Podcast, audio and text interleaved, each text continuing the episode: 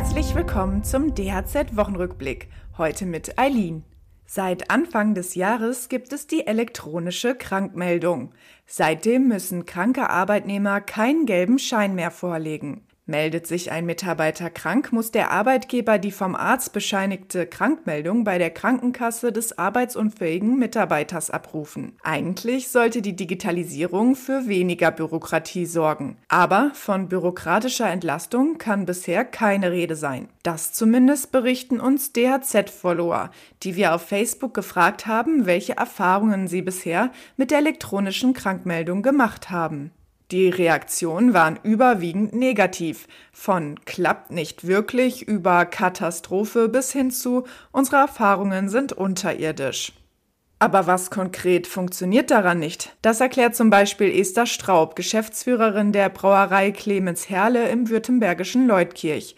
Sie sagt, die elektronische Krankmeldung sei aufwendiger als früher, weil ständig nachtelefoniert und nachgefragt werden muss. Überhaupt berichtet sie, dass die Belastungen durch Bürokratie in ihrem Unternehmen zugenommen haben. Das Handwerk sehnt deshalb ein Entlastungsgesetz herbei. Mehr dazu gleich. Heute geht es außerdem um eine neue Förderung für kleine Betriebe und einen Kabinettsbeschluss, der für einen schnelleren Verkehrsausbau sorgen soll. Ihr seid ein kleiner Handwerksbetrieb, der seine Produktionsanlagen von Gas, Öl oder Kohle auf Strom umrüsten will? Dann könnt ihr ab sofort einen Zuschuss beantragen. Die neue Förderung Elektrifizierung von Kleinst- und kleinen Unternehmen kann beispielsweise in Anspruch genommen werden, wenn ein mit Erdgas betriebener Wärmeerzeuger durch eine elektrisch betriebene Wärmepumpe ausgetauscht werden soll.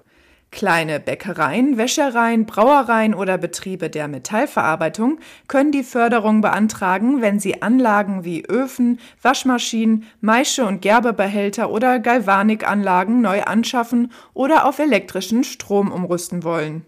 Die Förderquote beträgt bis zu 33 Prozent. Auch Nebenkosten sind förderfähig. Die neue Förderung ist Teil der Bundesförderung für Energie- und Ressourceneffizienz in der Wirtschaft, kurz EEW. Die Bundesförderung besteht aus mehreren Fördermodulen und wurde zum 1. Mai aktualisiert. Die Bürokratie belastet Handwerksbetriebe mehr und mehr. In einer Umfrage des baden-württembergischen Handwerkstags gaben 83 Prozent der Betriebe an, dass der bürokratische Aufwand gestiegen sei. Dazu beigetragen habe auch, dass sich die Unternehmen ständig an neue Regelungen anpassen müssen. Hinzu käme eine steigende Zahl neuer Nachweis-, Dokumentations- und Meldepflichten und die Dauer von Verwaltungsverfahren. Zwei von drei Betrieben gaben an, dass dadurch die Selbstständigkeit zunehmend unattraktiver werde. Vom Datenschutz bis zur Dokumentation der Abfalltrennung haben Handwerksbetriebe im Kern dieselben Pflichten zu erfüllen wie Großkonzerne, zählt Handwerkspräsident Jörg Dittrich einige Beispiele auf. Er drängt die Politik daher zu einer Kehrtwende und fordert bei Bürokratieabbau und Digitalisierung der Verwaltung ein neues Deutschlandtempo.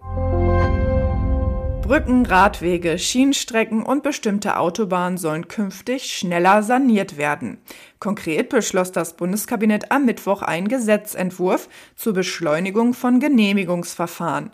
Unter anderem sollen besonders wichtige Vorhaben bei Eisenbahn und Fernstraßen künftig im überragenden öffentlichen Interesse liegen und dadurch letztlich schneller wie bisher realisiert werden können. Bei Umweltverbänden stießen vor allem die Pläne zum Autobahnausbau auf Kritik.